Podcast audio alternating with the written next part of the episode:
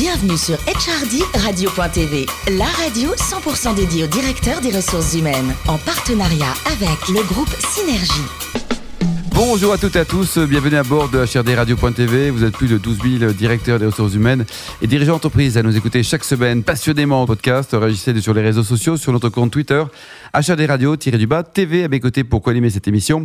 Sophie Sanchez, directrice générale en charge des RH et de la communication du groupe Synergie, et Florence Corbalan, rédactrice en chef adjointe de HRD Radio.tv. Bonjour madame. Bonjour Alain. Alors Florence, si on veut repenser son bureau, est-ce qu'on pourrait euh, faire appel à une personne formidable? J'ai une très très bonne adresse. Ah, c'est qui alors? Ah oui. Édouard Michel. Bonjour. Bonjour. Directeur des ressources humaines et université du groupe Manutan. Ah bah c'est parfait pour les Voilà. bureaux, ça. ouais. Bonjour Édouard. Donc vous avez fait pas mal de stages et de CDD dès 1995 pour ponctuer vos, vos cinq ans d'études qui se sont étalés de 97 à 2000. Vous avez fait un IUT en gestion des entreprises et des administrations option RH. Vous avez une maîtrise des sciences et techniques en développement RH et un DESS ressources humaines. Votre premier job, vous le faites chez Xerox et Xerox Business Service. Qu'est-ce qui vous a plu dans ces deux boîtes? Alors euh, effectivement, j'ai assez euh, jeune euh, travaillé en entreprise, puisque c'est aussi pour ça que j'avais choisi des, des parcours professionnalisants, puisque j'ai toujours considéré que les études devaient aller de pair avec les expériences professionnelles. Et effectivement, chez Xerox, qui avait encore plus à l'époque qu'aujourd'hui, mais avait une notoriété phénoménale en ressources humaines, était pour moi une vraie opportunité d'intégrer euh, un acteur euh, euh, de cette taille-là, société américaine, très portée sur le business. Et comme je suis assez orienté client aussi dans mon état d'esprit, il était important pour moi que je puisse rejoindre ce genre d'or- d'organisation. Et donc, voilà, Xerox, c'était une très très belle opportunité, comme j'en ai connu bien d'autres ailleurs, mais un bon point de départ en tout cas pour, ma carrière. Oui, ça vous a marqué. Ensuite, vous faites quelque chose qui vous tenait à cœur. Vous partez en CSNE, près de Stuttgart, en Allemagne, qui est une forme de service national qui dure 16 mois. Alors, comment ça s'est passé chez, chez Valeo? Vous étiez chez Valeo là-bas. Exactement. Qu'est-ce que vous Alors, y faisiez alors, chez Valeo, en fait, c'était bon, ce qu'on appelait la coopération, ou maintenant le VIE. hein. Vous parliez allemand ou pas? Euh, je parlais allemand, je parlais, j'emploie l'imparfait, euh, mais c'était plus l'anglais puisque j'étais dans une direction re- ressources humaines européenne avec la Hongrie, la Bulgarie, enfin bref tous les pays de l'est, et effectivement dont le siège était euh, à Stuttgart. Bah, Valeo, c'est toujours, d'ailleurs le PDG de Valeo a été récemment honoré pour ses qualités managériales. C'est une boîte très très forte sur le lean, l'efficience, sur aussi la qualité. Et en, termes de ressources humaines, en tout cas à l'époque, la stratégie euh, des cinq axes de Valeo était très très reconnue.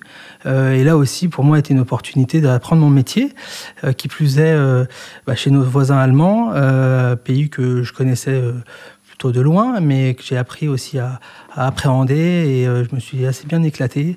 Euh, voilà, aussi beaucoup bossé sur, euh, sur des enjeux de formation dans un, dans un berceau européen de l'automobile, euh, sur la R&D des ingénieurs, qui en tout cas en, en année 2000 euh, était très très chassé puisque on est à côté de Bosch, Porsche, Mercedes, enfin bref tout un tas d'acteurs, donc très intéressant. Après donc le PMU et puis G11, c'était bien un- une belle aventure chez les Lyonnais? Ouais, très, euh, même le PMU d'ailleurs, mais G11, c'est effectivement très, très, très bel acteur européen euh, de l'événementiel, euh, avec euh, une passion euh, très, très, très, très forte de la part des collaborateurs engagés, puisque c'est des métiers où euh, on travaille dans l'ombre, euh, souvent le soir, tard, les week-ends, tard. Donc je pense qu'en termes de voilà d'exigence, c'est assez fort, et puis euh, des enjeux de sécurité. Enfin, voilà, pour construire beaucoup d'éphémères, malheureusement, souvent, mais très intéressant. Et enfin, vous, euh, un cabinet de chasse vous approche et vous rentrez chez Manutan en 2015 comme DRH et Université Groupe Manutan. Le groupe Manutan, c'est 2250 personnes, dont la moitié en France et le reste en Europe. Et alors, quels sont les, les principaux métiers? Alors, euh, Manutan, donc on est dans le e-commerce, le, le B2B, c'est une pépite euh, familiale puisqu'on est dans la série des ETI. Euh, voilà, et donc dans cette entreprise-là, on est euh, dans la distribution multicanale d'équipements pour les entreprises et les collectivités. Et effectivement, moi je suis arrivé dans cette euh, belle aventure en 2015 pour créer la fonction ressources humaines, même si la boîte avait déjà 50 ans d'existence. Elle n'existait pas. Mais elle n'existait pas puisque, euh, en fait, si vous voulez, cette entreprise, elle est très marquée euh, euh, du saut de l'humain. Ouais. Mais il y avait peut-être une confusion entre humain et ressources humaines à l'époque, où justement, mon action aujourd'hui, depuis 4 ans, c'est d'apporter un peu de structure et de professionnalisme et qu'on ne peut pas tout organiser par l'émotionnel. Donc, les boîtes familiales, le plaisir des boîtes familiales. C'est exactement ça. Sophie? Alors parlons de la, culture d'entreprise de, de, Manutan, dans laquelle il y a quelque chose d'important euh, pour vous, c'est le fait d'apprendre, de, partager et, de progresser euh, tous ensemble avec vos, collaborateurs. Comment vous l'organisez, cette valeur euh, en interne? Alors ça, vous avez raison, c'est une valeur qui est essentielle, fait partie des six qu'on affiche, d'apprendre, de partager, de progresser en permanence. Bah, très clairement, on invite tous les collaborateurs à se mettre dans cette dynamique. Donc pour l'illustrer de manière assez forte, L'an dernier, on a mis en place une learning policy euh, dont le principe est de dire qu'en gros, euh, euh, tout un chacun peut apprendre tous les jours quel que soit le canal. Alors évidemment, il y a les formations en classroom un peu traditionnelles, mais il y a surtout des salons, une visite client, une visite fournisseur, des MOOC, des webinars, enfin bref, tout un tas de réseaux, de canaux, pardon, qui peuvent vous permettre d'accéder au savoir et surtout de vous mettre dans une logique apprenante puisque nos métiers bougent. Alors nous, on est dans le digital, dans le e-commerce. On est impacté par de grands acteurs que je nommerai pas, mais aussi par des petits. Et très clairement, euh, voilà, on doit se mettre dans une logique où, euh, de dynamique, euh, de développement de nos compétences, et surtout pour anticiper l'avenir. donc c'est un enjeu très très important pour nous. Et donc on a mis en place plusieurs principes, et notamment un, c'est un minimum de un jour de learning par an par personne. Ce n'est pas une moyenne, c'est bien nominatif. Donc là, je fais en ce moment un, Learning Policy Tour, je l'appelais comme ça, à travers toutes les filiales d'Europe, pour rencontrer des managers de proximité, puisque c'est eux qui ont le pouvoir d'agir sur le terrain, et puis leur demander, notamment dans les entités de production, la logistique, les call centers, etc.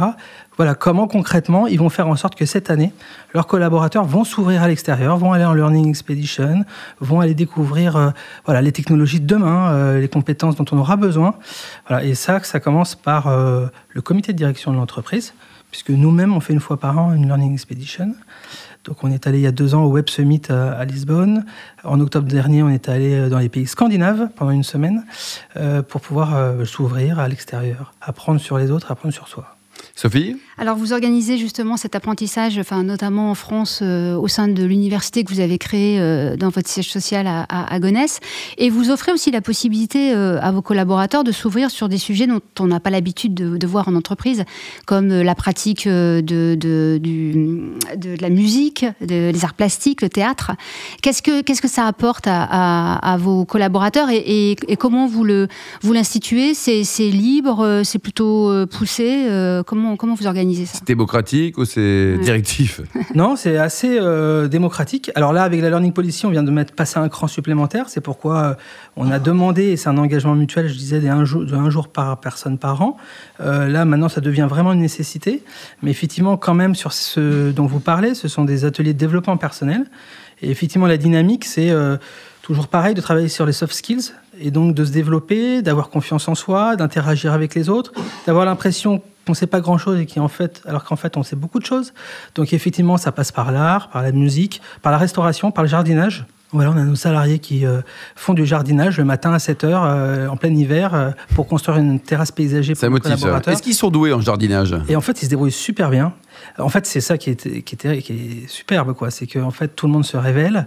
Euh, évidemment, chacun a des passions personnelles, euh, et certains peuvent aussi euh, justement faire du jardinage chez eux le week-end, d'autres chanter. Enfin voilà. Donc, et ça se révèle, et c'est assez sympa. Et on fait un concert là, d'ailleurs, pour la fête de la musique, avec toute cette équipe qui, tout au long de l'année, a suivi ce programme. Et, vous, et vous voyez la, la différence sur l'engagement de vos collaborateurs? Enfin, vous voyez l'impact sur l'engagement? Ah oui, très clairement. En fait, on a une adhésion forte au projet, puisqu'on explique aussi le sens de pourquoi on fait tout ça, pour aller, encore une fois les développer, développer l'agilité. Euh, donc on y met euh, une ambition derrière. C'est pas euh, pas quelque chose qui est ouvert par un CE, c'est ouvert par une direction d'entreprise. et donc oui, clairement, ils, ils, remettent du sens dans leur action. et puis encore une fois, ça permet de décloisonner, de se rencontrer entre soi. Donc ils sont beaucoup plus à l'aise aussi dans ce qu'ils font.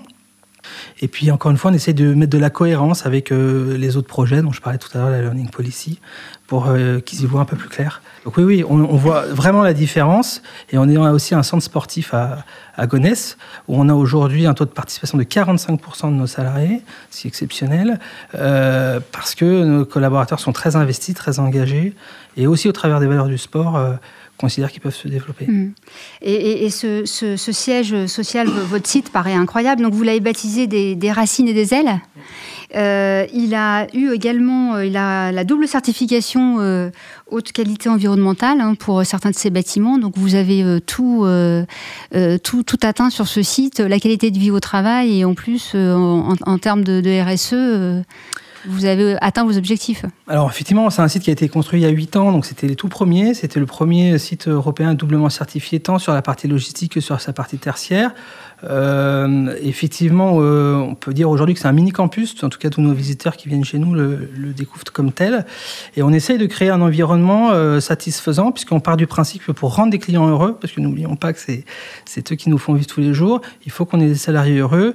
C'est aussi pour ça qu'on a participé à cette démarche de, du Great Place to Work. On est labellisé maintenant depuis 2-3 ans. et au travers de ça, surtout, on a derrière un plan d'action sur ce qu'on appelle le With Love employé.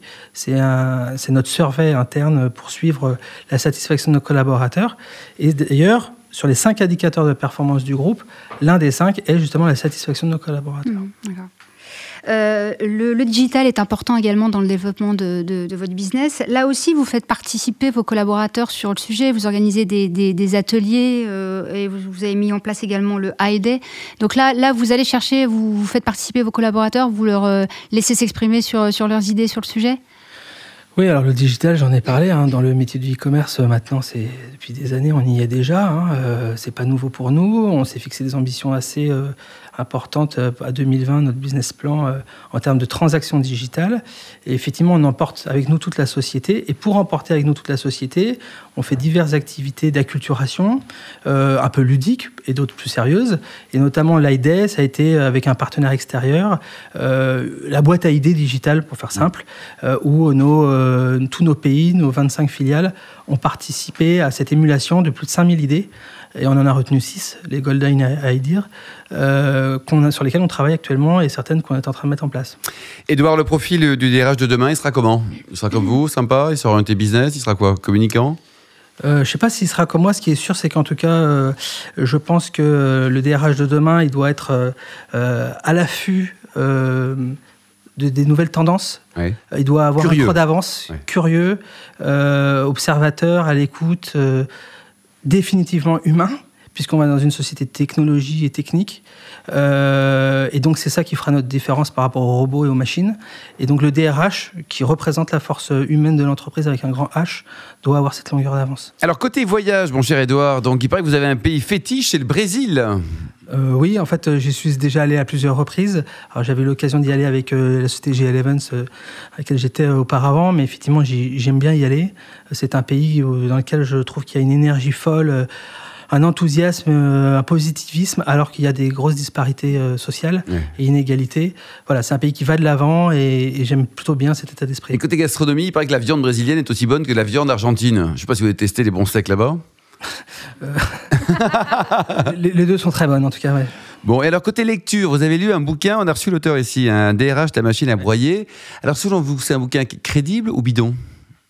Je pense que, comme dans tout, euh, tout témoignage, il y a une part de vrai et puis une part un peu de bluff, euh, si je peux m'exprimer comme, si, comme ça. Pardon. Donc, euh, non, je pense qu'il y, des, y a des vérités que sûrement que la personne a vécues et, et auxquelles nous, en tout cas en tant que DRH, on doit être très vigilants.